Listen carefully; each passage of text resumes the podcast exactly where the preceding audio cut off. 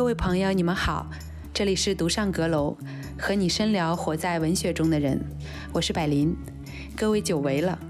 今天请来的嘉宾是吕小雨老师，他刚刚完成了他的第一部小说《水下之人》。不过今天谈论《水下之人》并不是我们这期节目的本质目的，我们的这期节目的野心稍微有点大，让我们谈谈世界，谈谈世界文学。很多人会说我们和世界这么大的命题有什么关联？但是其实我相信每一个人也都很同意我。其实我们现在前所未有的感到自己和世界的关联。我最近在读一本很有意思的小说，是社会学家齐格蒙特·鲍曼的访谈录，叫做《将熟悉变为陌生》。他谈到说，在一个已经非常混乱和失去的世界里面，我们好像每一个人都失去了一种能力，一种思考何为良好生活的能力，因为我们没有力气再去思考这种看似宏大的问题。我们好像要花尽自己全部的力气来思考，在这样一个非常糟糕的世界中，怎么样找到一个可以忍受的位置。所以它变成了一种非常消极的一种生存状态。那么在这种情况之下，我们来看我们周围的世界。呃，就在几个礼拜之前，这个日本核废水排放的问题，我相信引起了我们一定程度的焦虑。然后从远处来看呢，我们从来没有想过一场战争，呃，会持续这么久。我指的是俄乌战争。那么，所以从近到远，其实不论。我们做什么，或者我们不做什么，好像灾难都会从天而降，不由得我们说了算。呃，在这样一种情况下，文学可以做什么，或者说我们的记录者、我们的创作者还能够做什么，会成为每一个与此相关命题的人迫近的问题。那么，在我讲了那么多这样的一个背景之下，谈到今天的嘉宾，呃，吕小雨老师，他是牛津大学的毕业生，北京大学国际关系学院的青年讲师，而且他的研究的方向就是我刚才所说的这种国际问题、国际冲突、和平构建。因为小雨，你有常年的或者是比较丰富的跑一线、跑冲突地带的经验，这个是大家其实是非常感兴趣。而且非常愿意听到你的分享的这么一个一个话题吧，所以我首先想请你来看，是不是愿意和我们来分享一下你对世界的新的感受？呃，先跟百灵问好。啊，你好，你好。对，然后也跟跳岛的观众们问好，这次过来。当然，百灵也说了嘛，这次过来的一个契机呢，是因为出了这第一本小说啊，《水下之人》。我先谈一下你刚才提到的鲍曼那本书。好的。啊，因为因为那本访谈录我也看了。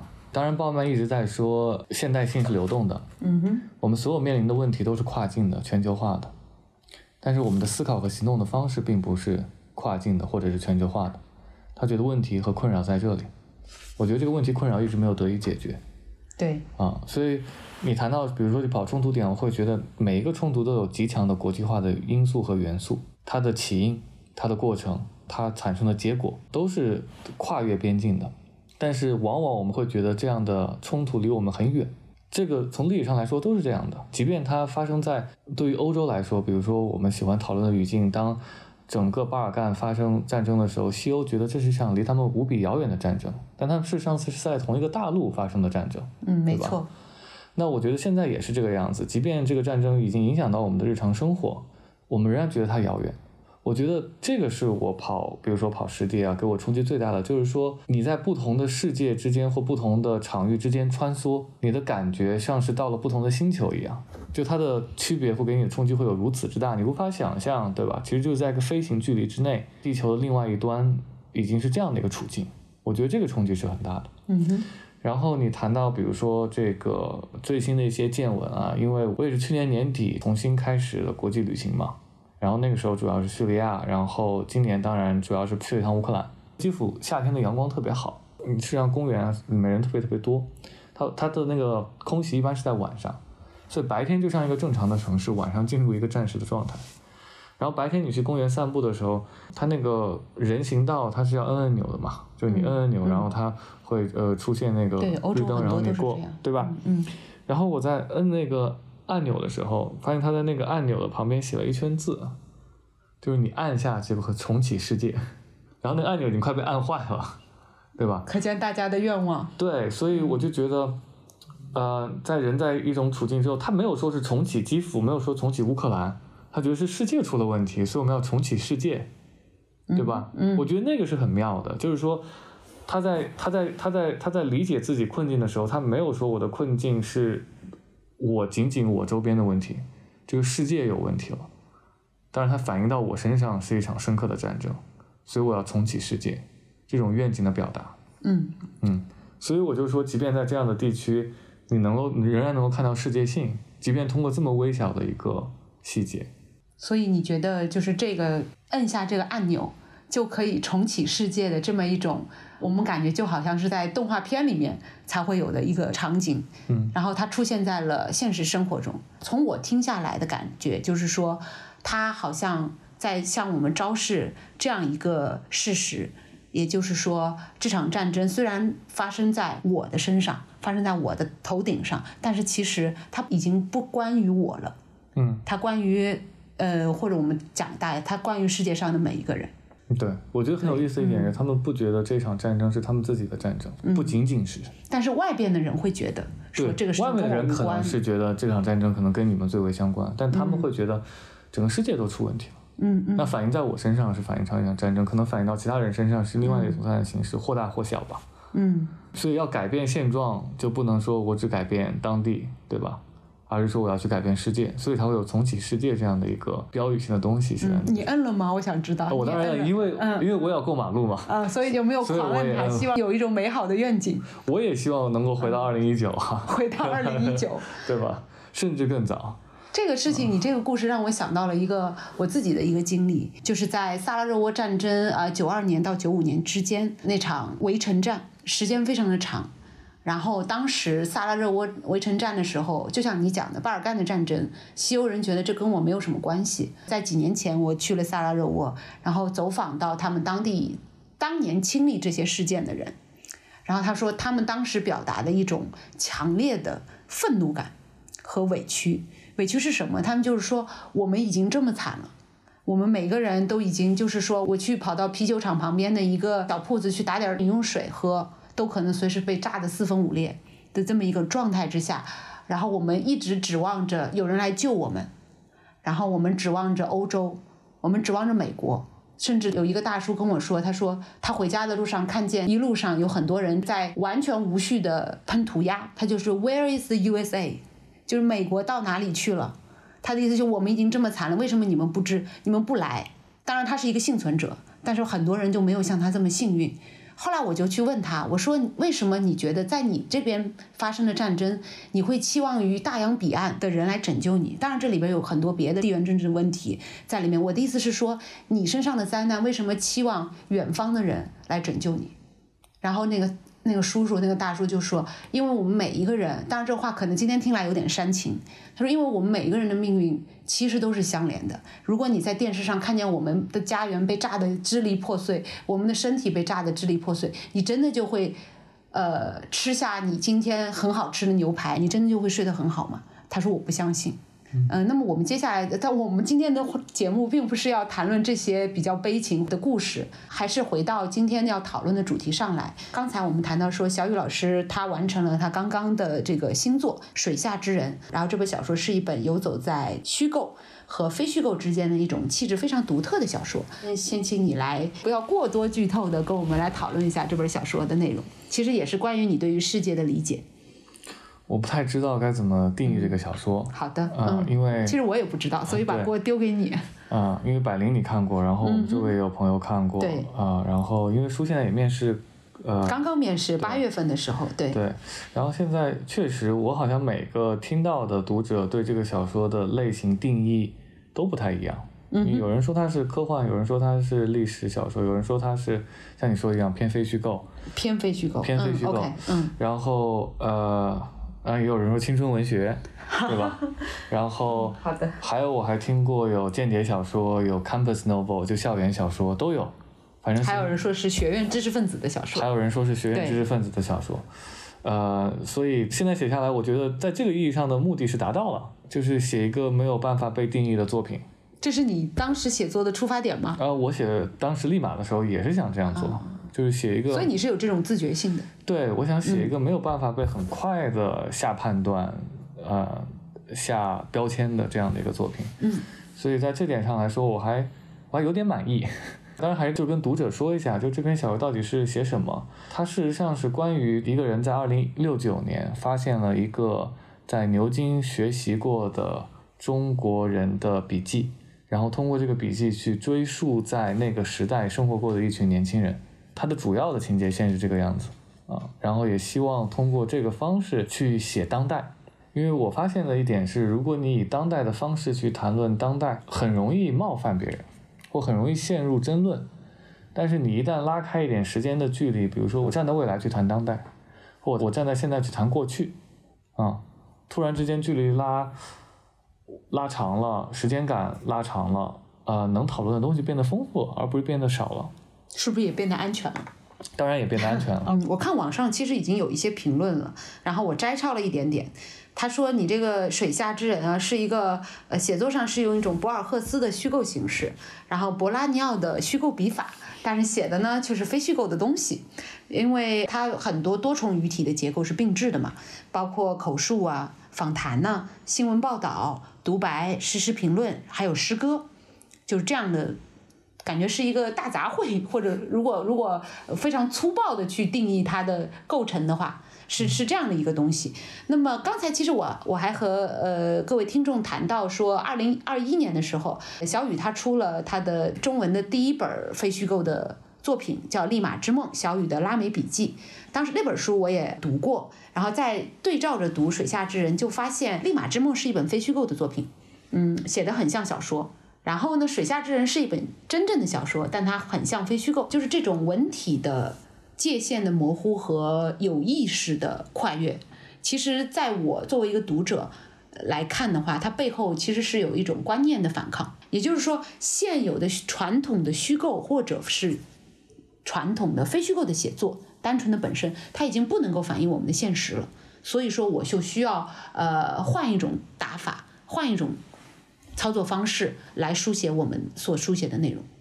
嗯嗯，什么是传统的虚构和非虚构？传统的就比如说，呃，这个这个，你你这个感觉你把球丢给了我，因为非虚构这个写作是这些年在中国特别的热闹，但是在这个之前，其实我们自己有自己传统的意义上的理解，比如说纪实文学、报告文学，就这样的口述，包括一些新闻特稿。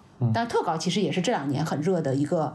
呃，题材吧，可以这么说。但是其实我们本来就是有对它的界定，说发生了一件事情，比如说最传统的，说记录南京大屠杀，然后写下了一个关于南京大屠杀详细的，好像我记得是几十万字的文本，是一个非常典型的报告文学。嗯，它你说它是非虚构，它当然是非虚构。但是这种写作似乎到今天已经不能够足以吸引大家了，这是一个面相。第二个面向就是说，呃，虚构的小说。我以前碰到一个很有意思的前辈，他原来是呃特别爱读小说，就是他觉得小说丰富了他对于人性的理解和想象力。后来这两年以后，我再见到他，他对我说：“我现在只喜欢读非虚构作品，就我宁可读那些新闻报道的东西，我也再也不读小说。”然后我就觉得很奇怪，因为这种变化非常的极端。我说：“老师，您发生了什么？”他说：“因为现在的小说实在是太没有意思了。”其实他有一个语境了，他讲的就是原创的，就咱们中文世界的小说。他说：“我对这个世界，我对我周围的东西，我还是一无所知。我对真正发生的问题，我什么都看不到。然后都沉浸在自己的幻想里，文字游戏也好，迷宫也好，等等，或者是我们去写已经发生了很久的事情，我们不会去碰触到现在的问题。所以我想说这么多的意思，就是说这种不满足感，无论是虚构的还是非虚构的，它好像已经不能够满足我们对于理解世界的要求了。”嗯，那么我就想问你，你为什么要采用这样的写作策略？就首先，我觉得不存在传统的虚构和非虚构写作，不存在，不存在。因为如果你去看你口中所说的传统，嗯，的概念，事实上是很近代的概念。嗯哼。那如果我们去看中国的古典的小说，它也是在虚实之间，《三国演义》其实挺虚实之间的，对，对吧？真正古典性的写作，这个虚实的界限就是被打破的。荷马史诗到底是历史还是虚构？对吧？都有一点，但是它不造成你的阅读障碍，所以我倒不觉得是我打破了某种东西，更像是我回归到了回归了某种。我刚想说这个词，嗯，更像是回归。所以这是回应第一层的问题。然后第二层的问题，我觉得特别有意思嘛，因为这个问题，我身边的朋友也跟我提过，就是为什么觉得看东西没意思？对，其实我自己也有这种感受。对，我觉得这个是很值得去讨论的问题。为什么现在的小说或者一定程度上的广泛的写作吧，会让人觉得没有意思，或者是没劲，或者是力量不够？力量不够。力量不够。嗯嗯嗯，我不觉得是某种特定的文体出了问题，它当然不是非虚构或者虚构或小说本身出了问题。嗯小说和所有的写作，它跟所有类型的思考一样，它是要更新换代的，它是要有回应性的，且这个回应是要尖锐的。如果说你的写作或你的小说想要去写一个现实问题，但是在具体的处理方式中，你又不得不绕着走，你又不想去回应最尖刻、最让人难以面对的问题，那它就变得没有意思了。我觉得这个是问题所在。嗯而且它的问题所在，并不是说我们不知道问题是什么，我觉得我们都知道问题在哪里，只是说你选不选择去写这个问题，以及你愿不愿意承受写这个问题所带来的代价。你认为现在的代价是特别大的吗？我现在代价是特别大的，而且我觉得绝大部分的写作者是完全意识到了这个代价，不是说我没有意识到要付出代价，而我不自觉地回避了这些问题。我觉得不是的，大家都知道那个巨大的宏大的问题在哪里，但是他们深刻地明白，如果去直面这个问题给他们带来的影响，所以不得不去迂回，不得不去折返。那这个迂回跟折返之间，东西就变得游戏化，跟你刚才说的一样。所以你读起来，我会觉得隔靴搔痒嘛。其实你说不痛快，对，就是其实不不痛快。就是不痛快嘛。，对，你觉得水下之人有这样的问题吗？我水下之人当然有这样的问题。嗯所以水下之文最开始的时候，你不是也说了吗？嗯是软弱的写作，OK，嗯对吧？嗯所以这一点我我觉得反而是承认软弱很重要。承认软弱的重要性在于，其实，在承认软弱的时候，你承认了问题。如果你回避了问题，且回避了自己的软弱，那就是双重的逃避了。就是说你已经意识到了问题所在，然后你有承认自己没有办法直接直面这个问题。对，我觉得这个是，嗯如果你没有办法直面这个问题，这是可以理解的，在现在的处境里面，我觉得是可以理解的。但你不能说不存在问题，或者你不能说继续号称自己是勇敢的。好的，如果你面临了问题，也意识到了问题，你也知道你没有办法直面去书写这个问题，那承认软弱是第一步，就是我先承认我怂了，好，而且我要让大家知道为什么我怂了。我觉得这个是非常重要的一步，而且我觉得没有那么难做到。为什么这么说呢？为什么你觉得它反而不难呢？因为我觉得每个人都是很脆弱的，承认自己的脆弱性非常重要。你要告诉对方或告诉周遭人，就是你现在所处的脆弱的处境，就是真实的面对它，而不是仅仅说，当然在面上说，我说我很脆弱，然后我感觉我快抑郁了等等，不是在面上去说这种脆弱，而是你去仔细的去回顾你的脆弱和你面临巨大的权力的面前的时候，你展现出来的姿态。我觉得把这个东西写出来不丢人。嗯，其实也是另外一种勇敢。然后这也许牵扯到另外一个问题，就是说你去怎么去想象勇敢、或者勇敢的写作。嗯，这个很有意思，对，我想听你讲一讲什么是勇敢的写作。我觉得我们以更大的一个比喻来讲，可能不仅在写作这个场域，好的，嗯呃，假设有一个问题，有些人站出来对这个问题发声，然后要去解决这个问题，这绝对是少数人，对吧？然后你作为一个普通人，或作为我们大多数人来说，我们觉得我跟他站在一起的代价太大了，但是我可以保持沉默，我可以不选边站，对吧？我觉得保持沉默在现当代的语境之中并不是软弱，虽然它在过去的语境之中可能是成为一种软弱，但我觉得现当代的语境之中，它不一定是一种软弱。嗯呃，在这这个语境之中，我认为真正的软弱是什么，或者是最为卑劣的软弱呢？是你不但没有支持他，你也没有保持沉默，而选择诋毁这些人。我觉得这个是最大的软弱。让我们换一个词，如果在这种情境下，如果软弱它并不是一个坏的词的话，嗯这可能就是一种懦弱。你这是一种懦弱。嗯呃，你可以什么都不做，呃，你也可以保持沉默，但是你不能挖苦在做的人，落井下石，你也不能做嗯落井下石的事情。我觉得这是最为可悲的地方。所以，你如果说回到写作者来说，写作者要面临的是什么样的一个处境？嗯那真正的勇敢当然是直面问题，毫无疑问。鲁迅就是直面问题。我们所有尊敬过的写作者，都是没有避开这个问题的，啊，嗯而且他们都付出了他们的代价，或者是说我可以选择不写。从某种意义上来说，你在保持沉默，嗯啊，我觉得这也是可敬的。但我觉得最糟糕的是，你在这两种选择之外，继续去挖苦和讽刺，再尝试去用新的方向去写作，或者是勇敢面对的人，或者是写作者，我觉得这是恶劣的，嗯，这是一种坏。这是一种坏。嗯我觉得在这里是可以做到的判断的。嗯我觉得这是一种坏。我从来不觉得写作是写作的问题，嗯，我也我同意你的说法，写作只是众多社会公共行动和个人行动的一一个种一种一种，对，但它所反映出来的问题绝对是一个更加广泛的、更加普遍性的问题。嗯所以聊写作聊的绝对不仅是写作技巧、写作策略、文学观。我觉得，当然，因为我本身不是文学出身的，我也聊不了这些。所以你让我去聊写作、聊这些，我从写作中看到的是是我关心的问题。我也从来不和我的对话者聊这些问题。啊、对，所以没有办法，就是我们想聊，我也聊不了。其实，刚才你谈到那样一种从写作创作本身向外生发的更大的问题嘛，嗯其实是牵扯到一种现实的处境。然后我最近在读一本小说，它的作者是米兰昆德拉，它很薄的比较好读的一本小说叫《身份》。呃，为什么我谈到这本小说呢？是因为小雨老师他刚才谈到了这样一种处境，也就是说，当一个人为某一种理想、某一种观念、某一种事业做出他的勇敢的选择的时候，有的人可以和他并肩而战，但这种人非常非常少。大部分人觉得说，在现当代的语境下，觉得代价太大，那我就不说话。那么小雨说，现在这种情况也是可以接受的。那么不能接受的是一种更坏的，说我我非但不做，不和你一样做，而且我还要说你不好。还要在背后放冷箭。OK，还有这种的，就当然更坏了。中间有一个段落可以给大家引用一下，非常的有意思，大家可以作为互文的一种阅读。它其实是一本爱情小说。然后呢，这个其中有一个章节，这个女朋友问男朋友，男主角叫 Jean-Marc。有一天早上，他们在邮箱里收到了一个讣告，然后这个讣告呢是这个 Jean-Marc 的一个发小，特别好的一个朋友，他死了。然后女朋友就问他说：“你为什么不去他的葬礼呢？”然后他就跟他开始滔滔不绝地讲，他说：“这个人原来我特别信任他，然后我们不仅是好朋友，我们还是医学院的同学。我一直以为我跟他肝胆相照，无话不谈。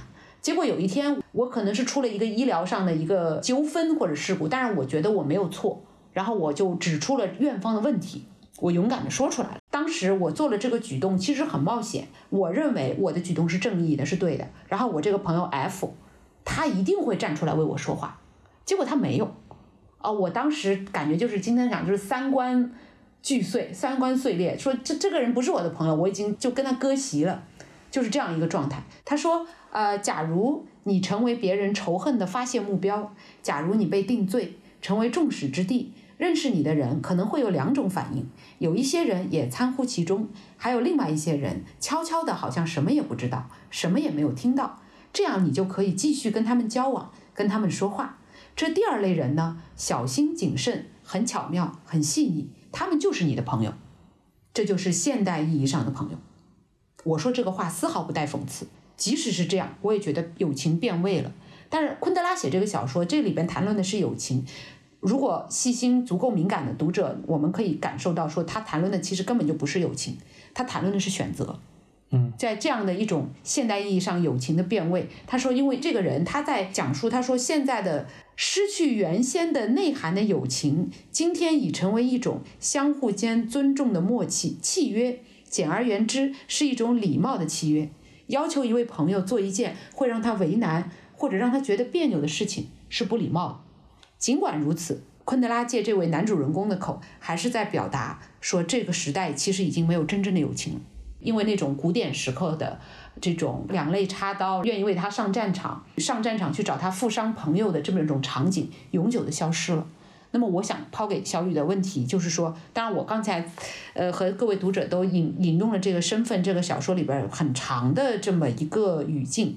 即使你说你可能在做一种回归的姿态，回归古典或者怎么样，但我们其实没有办法回到原来。我们现在就是生活在现当代的这个处境之下，我们就是面临很多的。选择和选择的艰难，水下之人其实你也之前跟我们有简简单的谈到，就是说它其实是一本关于选择的小说，我想请你在这个方面，你可以展开讲一讲吗？其实它关于我们每一个人在很多问题上的抉择和他们最后所面临的结果吧，结局。我觉得昆德拉对于这种现代友情的描述是冷静和残酷的，对，非常残忍，我觉得，而且很悲伤。对。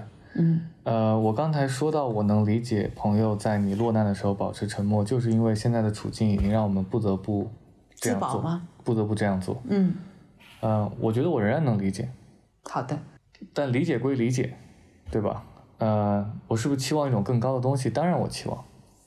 我们每个人都期望吧。对啊，所以我觉得现当代没有好的浪漫主义文学是个问题，因为你所有去表达这种期望的叙事都被嘲弄了，都被嘲笑或者是抛弃了。原因就是大家不觉得它会继续存在，或它的存在太难了。你觉得这是一种浪漫主义的东西？因为我觉得近些年来我看的电影里面，我觉得非常非常浪漫性的表达了对于友情和爱情的体现，是那个法国的电影叫《大鼻子情圣》。啊，我没有看过，但啊听说过。你没有看过啊，我没有看过。OK。我觉得那个就很有意思，嗯我觉得那个是一个我很少见的。很浪漫主义题材的，呃，近它也不算是特别近些年吧，可能八零年代之后的这样一部电影，嗯，但是这样作品越来越少。他讲的主要是你，为什么你要讲这本电影呢？情节可以自己去看，对，嗯当然情节可以自己去看。它主要是这个主角中所抱有那种类似于像英雄主义一般的，像你说的那种古典式的情怀，嗯无论对于友情、爱情，还是对他自己的人格的追求，嗯，理想都让我感到很感动。这种感动是我在很多当代的电影作品中，即便拍得很好的作品中，我很难去接触到的。所以你刚才谈到《水下之人》，是不是在谈现当代我们的选择？当然是，或者是一种对浪漫精神的挽歌，或者是因为挽留他并没有说他、嗯他重新回到那个极端的或者是激进的浪漫主义的那样的一个情怀之中，嗯但是他所要去尝试去写的是，在所有的东西之后，你还有没有任何的温情性的存在？而我觉得选择到最后的温情或温存，就在于你的犹豫。嗯，你继续说。如果说当你面临要站队的时候，当你面临要不要被迫去，比如说谴责你的朋友的时候，你犹不犹豫？嗯，这就是一种选择，这就是一种选择在最痛苦的那个瞬间，对，我觉得犹豫就是人最温柔的时候。如果犹豫之后做出的依然是残忍的选择呢？呃，那也没有办法，那只能是很遗憾，嗯，好，很很伤心。但是他有过犹豫，但他有过犹豫，所以水下之人谈论的其实这个文眼在于人在，或者说在我这里换一个词就迟疑，对，对，迟疑在两者之间，在不站队之间，在缝隙之间嗯的状态。嗯，我觉得这个状态是很宝贵的。我觉得也很微妙，对，因为它很短暂。对，但我觉得不要轻易去否定它。我觉得现在的问题不是否定，是大家没有意识到，甚至是对于这种东西的感觉的钝化。我觉得是大家太需要一个黑白分明的世界，呃，他认为这是摆脱我们不确定世界的一种方式，嗯但事实上恰恰是这造成了我们现在的失序。嗯，在你所有事情上都要讲立场，都要做出立刻判断的时候，当你要求人不再犹站队不再犹豫的时候，这是个很危险的处境。所以你要说水下之人写什么，从情绪中来说，当然犹豫是一个非常重要的书写的对象嗯。啊。我就记得这个小说里边的那个主人公，当然不跟大家过多的剧透。这个主人公最吸引我的地方，就是在于说他是一个跟所有人都有连结，但是他又没有立场，他不站队，是这样一个存在。那么这样的存在的人，是不是真的真实存在过？那么其实也是这本小说提出的让让读者去呃发现的一个问题。那么除了刚才我们谈到的这些呃现实主义的事情、现实主义的问题之外，其实《水下之人》还有一个和我们今天要谈的问题切实相关的一个关键词，就是世界。因为世界文学嘛，那么我不知道大家热爱文学的朋友们是不是熟悉世界文学的概念。很相信很多人认识世界文学都是从歌德在十八世纪的时候提出的那个世界文学开始的。但是歌德的世界文学的意义绝不仅仅是说，呃，法国的文学、德国的文学、中国的文学等等，把每个世界的每个国家的文学攒起来，然后跟一个拼图一样，然后拼成了我们世界文学的版图。它不是这样的。其实对于歌德的来说呢，他所说的世界文学指的是一种动态、一种姿态、一种一种运动。也就是说，简单的、粗暴的来讲，是一种开展国际之间文学交流活动的这么一种行为。但是它其实在这个背后是谈论了我们如何认识文学的一种方法论。呃，歌德的认识论，他谈的就是说，借助自我在他者那里的映照。来达到更新和升华的自我认识，所以他认识世界、认识他者，最终是为了关照自我。这是歌德关于世界文学的，当时叫做一八二七年，叫做世界文学时代。是他自己喊出来的这个口号，然后当时他这个口号是得到了欧洲知识界的关注和很多热烈的讨论。那么我们把时间拉到离我们很近，二零一七年的时候的诺贝尔文学奖得主英国的史黑一雄，他当时有一个非常著名的诺奖的获奖演说，也是谈到了。对于世界文学的理解，因为史辉一雄被人非议的地方就在于有人很不知道有什么样的居心，给他贴了一个标签，说他是一个国际主义作家，而且这个国际主义作家是一个不是那么褒义的。褒义的词汇，但是在史黑一雄看来，他并不觉得这样的词汇有什么问题，因为他对于世界文学有新的自己的理解和尝试。他认为说，世界文学的定义并不应该局限在族裔和社群之间，而是应该从一个创作者的角度来说，基于自身的写作风格，面向国际的读者，在不同的语境中获得人类共同的这种体验感。那么我们回到今天我们讨论的水下之人也好，或者小雨老师他自己关于写作的定义也好，我们不得不承认，他对于世界的理解和参与、认知，还有接触的机会都要丰富的多、广博的多。所以他对于世界文学的理解，肯定有自己新的、独特的体验。或者我们换一个问法来说，你是怎么来理解这种文学中的世界的？嗯嗯。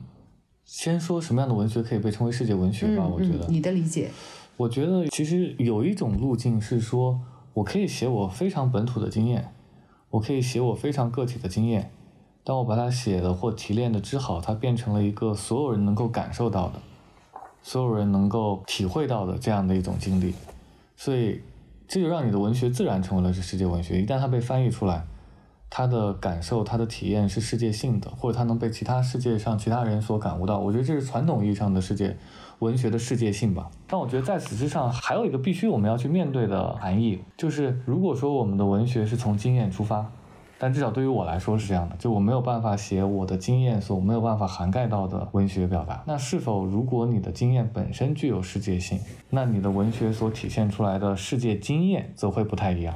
所以我觉得，对于我来说，世界文学还有另外一个面向，就是真正的写你在世界范围内的，从物理、从空间层面上来说的游走、走动，所给你带来经验上的冲击。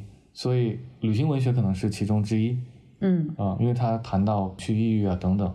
但我觉得旅行文学之上还可以再往前推一步，是什么呢？因为很多人他不是去世界其他地方去旅行，他也不再是一个传统意义上的移民，因为移民可能是你到一个地方可能你就停住了。现在。至少在前疫情时期，你的全球的流动的剧烈性，可能是一个人他在不断的进行全球性的流动，他在全球范围内成了一个游民。游民，我想说的就是这个概念。对，就是全球游民的这样一个概念，对吧？如果传统意义上的游牧是这个逐水草而居，那全球范围内你也有的，随着你的工作啊，随着你的婚姻、你的生活发生变化，而在全球范围内的流动，这是个全球游民。至少在疫情之前，我们会觉得这是一种愈加愈普遍的，或者是高频的现象，啊，所以我想去描述的是那样一种体验，或那样的一种，那是你的经验，生活历程，对，嗯，我写不了在我经验之外的事情，当然，所以我没有办法去尝试去，呃，去伪装自己是另外的一种类型的写作者。那我所熟悉的，在至少在我的成年的时期，就是对这个世界的极度好奇和游走。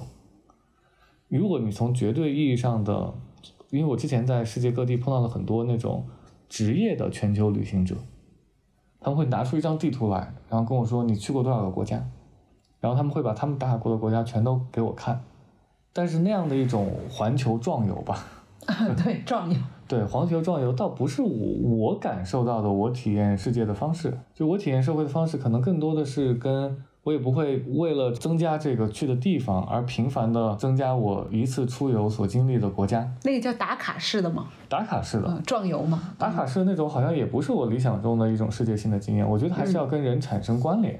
嗯哼，或者就是说，对于我来说很难抱着，我现在有一个问题，但这个对我来说是一个问题，这并不是我的一种进入世界的方式，对我来说也是有问题，就是我没有办法以轻松旅游的心态去任何一个国家。那你每到一个地方，你想干什么呢？每到一个国家，总有介入的冲动，介入的冲动，就是当然也不是说我一定要去去去去混入到当地的这样一种公共啊生活之中，而有时候你会觉得，比如说你如果你到了这个地方，就是就是拍拍照、吃吃喝喝，我总觉得有点不太满足。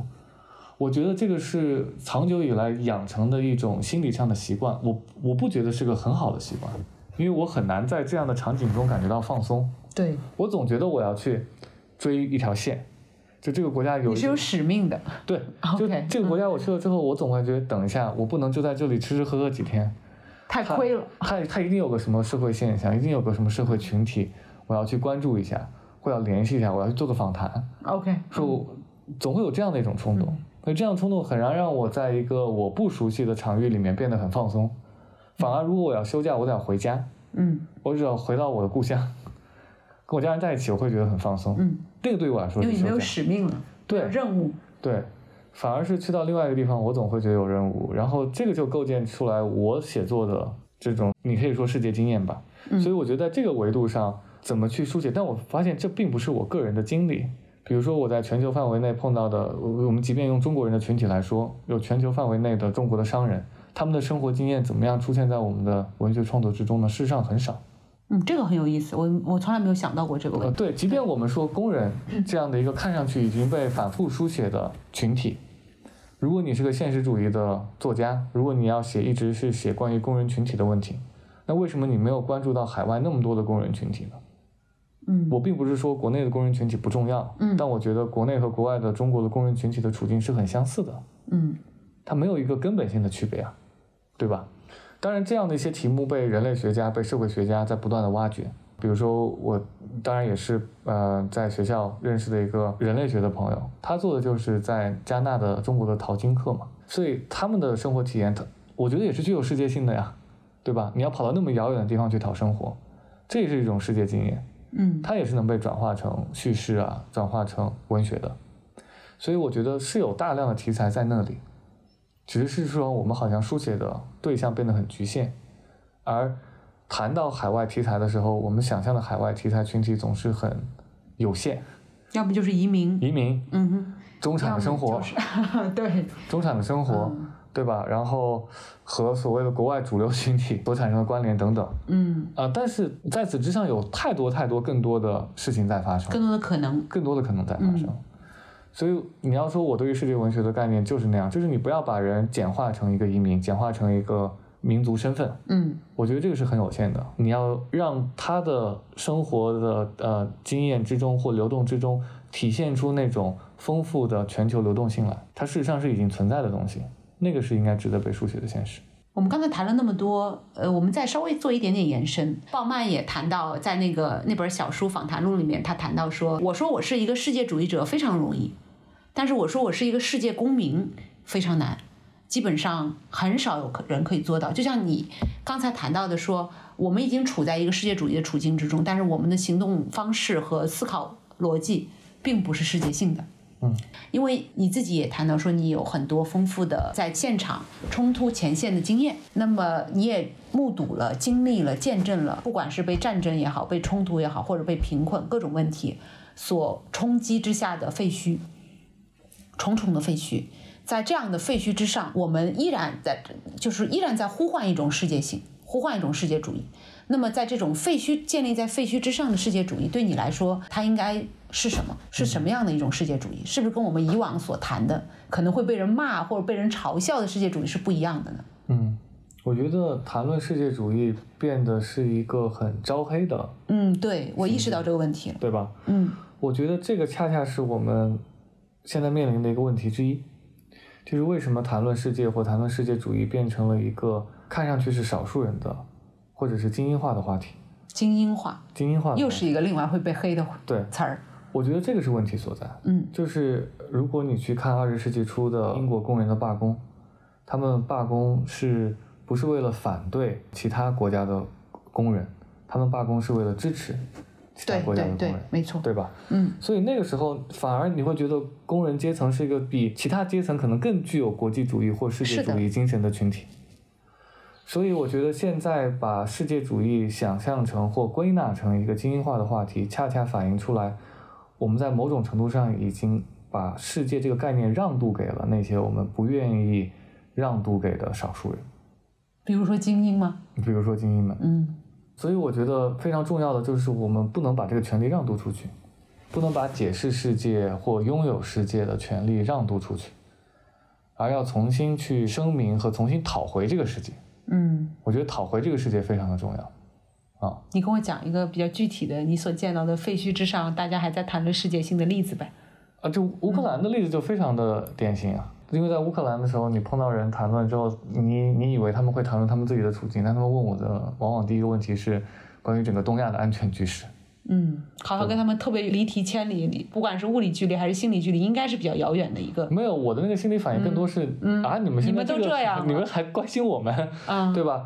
呃，所以我反而是觉得，就是在那样的一个处境之中，人们才更加迫切的意识到，等一下，我们的问题不仅仅只是我们的问题，我们的问题是一个更加具有全球性的问题，嗯对吧？所以废墟之上，人们并没有去摒弃这个世界，废墟之上，大家想要重新讨回这个世界。重建、重启或者怎么样？对，嗯所以我觉得这个也是让我对世界主义这个概念重新的进行理解，因为我觉得之前谈到了很多世界主义，即便有人想去优化世界主义这个概念，讲这个所谓的在地的世界主义，呃，所谓 rooted cosmopolitanism，、，rooted，嗯 rooted cosmopolitanism，就是说我们可以有世界主义，但同时我们也有自己的国家呀或民族性的身份杂糅在其中。我觉得这样的一套解决思路还是不足的。所以，即便像我们共同朋友吴奇那样说的，对吧？我要回到小地方，从小地方之中再去进行挖掘，我觉得还是不太够的。嗯因为我们往往会意识到，如果我们没有改变对于世界的观念，我们很难去改变自身。所以之前有个逻辑是说，比如说你是要修身治国平天下，你认为我认为是反过来的，就是这个非常有意思，对，就是你。要改造世界才能改造自身。其实我就举个很简单的例子，大家就能明白。比如说，很多人现在去做禅修，去做冥想，嗯对吧？你去解释禅修和冥想的时候，他给你解释的时候，从来不会说这都是你个人的问题，他会先给你抛一个巨大的你要宇宙观把你自，己放到宇宙之中，你要放到宇宙之中，他会先给你，然后改变你的宇宙观，你要重新去理解这个宇宙，你才能意识到你自己的改变。嗯那为什么大家觉得这个东西是很容易接受的？然后我要跟你说，我你要现在去解决现在你面临的公共问题，我们首先要解决一个全球性的公共问题。大家觉得你很可笑。大家觉得很可笑，但你觉得是哪种更可笑呢？是说你是处于宇宙之中更可笑，还是你是处于全球之中更可笑？就这两个概念是一样的，对吧？首先，我并不觉得谈论全球主义或世界主义嗯是一个精英化的话题，它是一个嗯普通人的话题，它是一个普通人要讨回来的话题。就这个问题不是你们去谈论的，我们把它抢回来。要抢回来，嗯要讨回世界。然后第二个问题就是说，大家要意识到，我们要通过改造世界才能改造自己，对吧？你的所谓的正念，你的观念的转变，一定是从宇宙观和世界观先开始的，你才能把自己的处境拯救出来。嗯所以我觉得世界主义是应该依循吧，或者是开放给这样的一种路径的。嗯，嗯你讲的这个，我觉得其实这很有意思，因为这是我第一次听见有这样的路径。那么在咱们节目最开始的时候，我谈到说，好多人，我我说有有一个前辈，其实也包括我自己在内，就我们现在不愿意，不怎么愿意读小说。是这样的一种非常尴尬的一个一个处境，是因为我，比如说我自己本人会做很多大量的文学的访谈的工作，那么会无论是原创的还是外国的都有，那么会近年来频繁的遇到一类问题，其实就是自我与世界的关系。那么有一些写作者访到，他就会说，我对于宏大这个词儿，或者我对于宏大这个命题是警惕的，我只能书写我自己的个体经验，无论这个个体经验是非常私密的，比如说你的私人的童年的原生的记忆，你的亲密关系的创伤，或者是你对故土、你的家乡、你的周围亲戚朋友、家族等等这些记忆，我要好好的捍卫它、保卫它、保护它、书写它。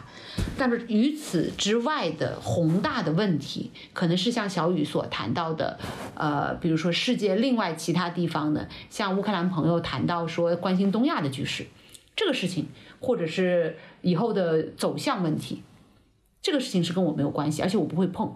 所以我感受到了这些人这些作品中一种一致的自觉性。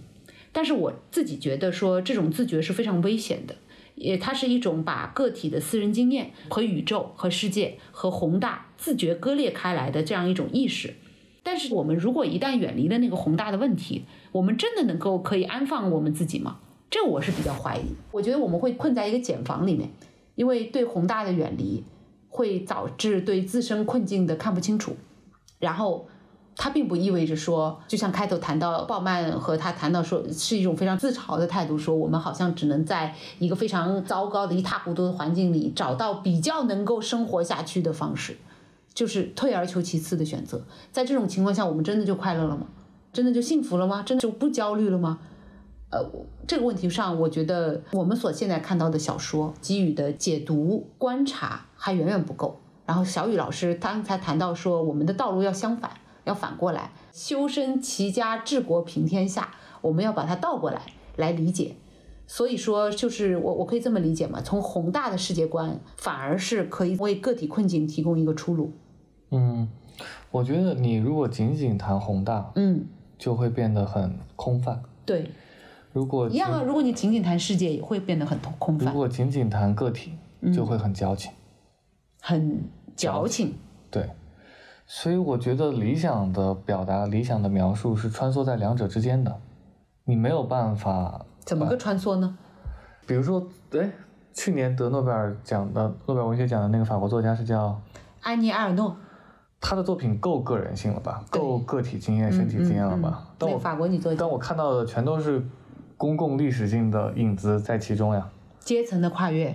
女性处境的书写，我当不是，我当时看他的主要让我让哪本作品？一个男人的故事，一个女人的故事，一个什么女孩的故事？这是他最，因为我印象最深的是他写到他当时的故事里面，好像写到了很多关于六八年，嗯，巴黎风暴那段时间，五月风暴那段时间的事情，还是就是这个三本书里面，对对对对，所以他没有摒弃宏大呀，他是一个极度的私人化的写作之中，仍然有宏大命题的出现呀，对吧？所以我的理解是这个样子，就是说你怎么去体会到宏大的命题，你一定要通过个体经验去，所以你没有办法摒弃你的个体经验。但是你不能隔离这个宏大。但你不能隔离宏大，因为你知道你所有的最终去让你真正的去反省你的个体经验，或者是真正的去激变你的个体经验的东西，肯定要来自于宏大和你与宏大之间的互动。嗯，如果你完全切开，我首先觉得你是没有办法完全切开的。如果你觉得完全切开就是一种逃避啊，隐居到山里，就是我会觉得那种逃避主义有两种，第一种是说我可以归隐山林，这个是我们熟悉的中国传统文化传统路径、传统文化的没落的这个路径之一。当然，这个不仅在中国传统文化里面嘛，当然，嗯，影视的文化实际上非常熟悉的其实是中国的这个。还有另外一种是这种新兴的科技新贵们说要去移民火星或移民到另外一个星球。我觉得是同等的逃避主义，它虽然看上去是一个，呃，两个完全不相干的事情，但它背后反映的这个意识形态实际上是一致的，就是说我们放弃这个现在，现在，嗯，对吧？我们移出这个星球或移出这个场域，对吧？嗯，所以，我我觉得如果你说我只谈具体，嗯，我完全不谈宏观，就是你肯定不可能是无意识的，完全没有意识到这个宏大的存在。你一定是知道，但你知道你不能面对它，你不能去讨论它，你不能去直面它，那你只能去。我说我只谈具体，那就变成又是一开始我们讲的软弱的问题了。呃，对，嗯，所以我觉得又回到我们最开始所谈论的起点，嗯啊，然后完全的割裂，在我们之前谈到的也是不可能的。当然，所以我我觉得穿梭之中啊，现在唯一有可能的路径就是在穿梭之中啊。嗯，我觉得人们惧怕说，我所体验的个人性的体验是普遍的、去宏观的，但往往你的个人体验就是宏观的。当你把它说出来的时候，你就会意识到有多少人跟你的体体感是相似的，对对吧？嗯，所以这是第一步，就是你不要惧怕你的体验是普遍的。现在好像大家不敢说自己的体验是普遍的，为什么呢？这我问题我没有想，为什么你会用惧怕这个词？因为大家好像害怕说，嗯，我代表谁，或我的体验是普遍的，我只能代表我自己，我只能代表我自己。嗯，我觉得这是一种陷阱，对吧？因为我觉得我们之前谈到关于我们现在所处的处境，那个哲学家韩炳哲不是当时有非常精妙的表达嘛？就是说现在的社会的规训的方式已经不再是福柯式的“我禁止你做什么”，对吧？而是说你能做什么，而你能做什么都围绕在你个体，所以你不要不断的卷自己，把个体的这个绩效达到最极端的可能，这是一个绩效社会的存在或者一个绩效制度，对吧？所以我觉得，当你再去谈具体的时候，当你不去谈任何背后的问题的时候，你就陷入了这样一个统治术的陷阱啊！你只能去谈你个人，你一旦谈到你个人之外的事情，你就知道你有可能会犯戒，你有可能会犯规，啊，所以这是一种统治术，这不是一个自我选择。所以我们要摆脱它吗。对啊，这当然不是一个自我选择，这不是说我自己选择，我只谈论我个体，不是的，是你知道谈论个体之外的事情所面临的挑战，所面临的压力。所以我们现在所处的社会并不是福柯式的，或者是韩炳哲式的，是两者的叠加。既不能做什么，又要知道能做什么。你既有你知道的你不能做的东西，嗯，同时你又在不断的被强调你自己作为一个个体能做的东西，所以你在作为个体在不断的被剥削和剥夺你的自我时间。但你一旦跃出个体，说我想谈论我个体之外的事情，那你就立刻被禁止。这是一种双重的统治。所以说我只谈个体当然是安全的，但是不要忽略这背后是被统治的，对吧？你是属于被统治的这样一种状态之中，而你在回避那个权利关系。我我感觉我们的话题谈到这里就很沉重了，那么最后我们可以再沉重一点，因为我们刚才谈了那么多，我突然产生了一个感觉，一个幻觉。其实水下之人里面也谈到了这个问题，当然你可能就一笔而过了。他就想说，这是不是只是少数的知识分子的幻想？我记得有意思的就是说，有人不喜欢这个小说，说这个书太知识分子气了。然后这个这个词儿就成为一个非常令人玩味的词。那么这个问题就是说，什么是知识分子气的小说？第二，知识分子气怎么了？为什么它成为了一种批评你的一种话语？知识分子可以保卫世界吗？我们用什么方式保卫世界？现在还有没有这种可能？嗯，我们来先说说第一个问题。好的，我觉得知识分子原来的幼稚病是我们代表所有人，嗯哼，现在的知识分子的幼稚病是说，哎呀，我们只是少数人，啊、都很幼稚，啊都很幼稚。嗯，就你既不是所有人，你也你也不是几个人你也不是几个人，你就是芸芸众生中的一群人，嗯对吧？所以不能对自己做或高或低的判断。就是不能够妄自菲薄，也不能够把自己看得因为你，你如果觉得自己嗯是少数人，那你仍然是在特殊化自己啊，对吧？所以我就觉得很有意思，就会觉得，当然这句话也很招黑，就是别人说你知识分子气，但很有意思，就是我觉得我们今天说了很多招黑的话，对，但失多不雅。对，但是但是说句实话，我从来就没有说特别接纳知识分子这个标签。你没有，我觉得你是知识分子我不这么认为。啊、对，你看，没有人会承认是知识分子，对，这是个问题，对吧？嗯，对吧？我觉得吴奇是知识分子，啊，我也这么认为。哎对终于达成了共识。我们总算达成了共识。好的，啊，所以就是知识分子，他既不能代表所有人，当然他也不是少数人，他只是社会群体中的一部分，嗯对吧？然后再往后就是说，为什么成为知识分子是一种当代的羞耻？我觉得现在去讨论这个知识分子的概念，或者是去把知识分子作为羞耻的一个标签去批评这件事情，反而很知识分子。你懂我的意思吧？就是非知识分子的人根本不会关心知识分子能做什么，做了什么，或者是你这么想吗？这个问题上，我们我我有不同的意见。啊，这个问题上我们有不同意见，因为我觉得，哎，大家其实不那么关心你，就是你会用这个标签去讨论事情，这件事情就其实挺小圈子的所以你认为是知识分子在否定自身？啊，对，就是你说来说去，说说过来说过去，都是一群人在 说话，对吧？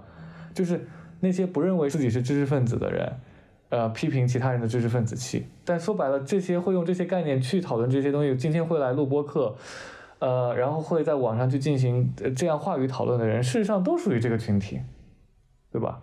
就这个群体本身已经是在自我的消耗之中了，不断的进行自耗。问一个具体的问题，嗯，你认同《水下之人》是一本知识分子气的小说吗？呃，这个问题我有反复，好的，因为在最开始的时候，我在写的时候，我没有想把它写成知识分子小说，但是后来我又觉得有点知识分子气，就因为我读完之后，我会觉得，啊，嗯还是有点矫情的成分在，还是有，还不得不说，对吧？就是那个革命还不够彻底，这还是有的。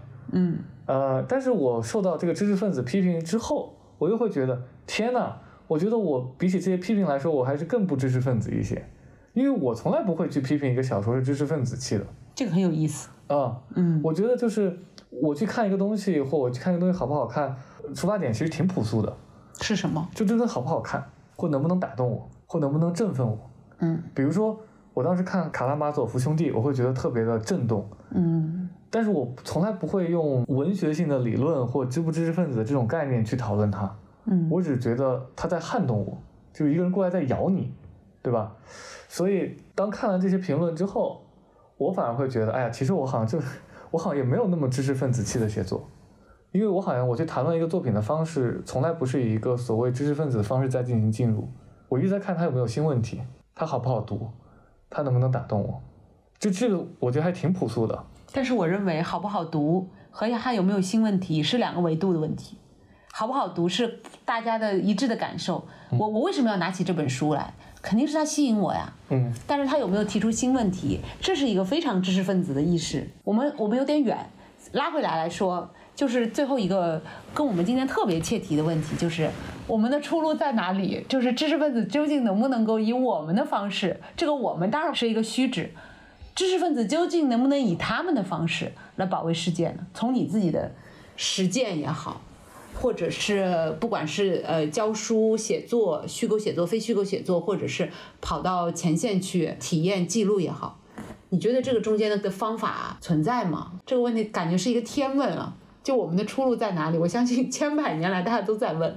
我觉得先不要讨论我们、你们、他们，好的，大家都很边缘了，大家都很边缘。大家都很边缘了。谁现在还觉得自己拥有权利呢？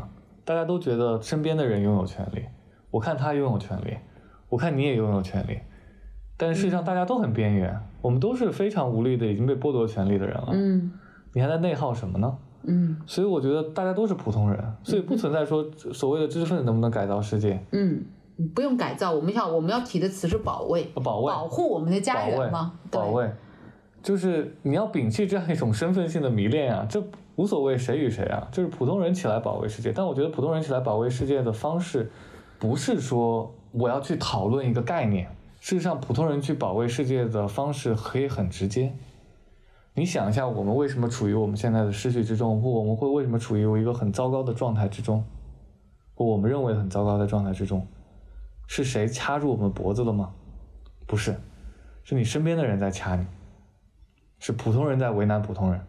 我觉得政治的悲剧绝对不是从上至下的，一定是普通人在为难普通人。普通人，你身边的人在配合，嗯，他在为难你，你也在为难别人，彼此为难，那这就是一个共谋的状态，造成了我们的困境。是一个共谋。所以我觉得普通人或者是大家想要去改造这个世界的出路很简单，你去为难那些比你有权利的人，不要为难跟你一样的人或比你更弱的人。说的很容易，其实很难。我觉得很容易做到，我觉得没有那么难做到。我觉得后半句是我们的愿景，就是我们可以很做到，我们不要去为难身边的人。呃，对，我觉得可以先做到这一点。你不要，你要不要去为难身边的人，不要去为难比你弱的人，对，对吧？老话有一个很朴素的真理嘛，不要恃强凌弱。对，嗯，你能不能去为难比你强的人，这个是需要，这个是需要勇气的，这个是另外商榷是的。怂了也就怂了。嗯，但是你起码能做到一点是，你不要去为难普通人。别人让你去为难普通人的时候，你也不要去为难普通人，因为他跟你处境一样，你何必呢？何苦为难别人？我觉得这是出路。嗯，当所有人都意识到我不愿意去为难我身边的人来说，权力是没有办法运转的，权力的压迫就停止了。所以这就是我的出路。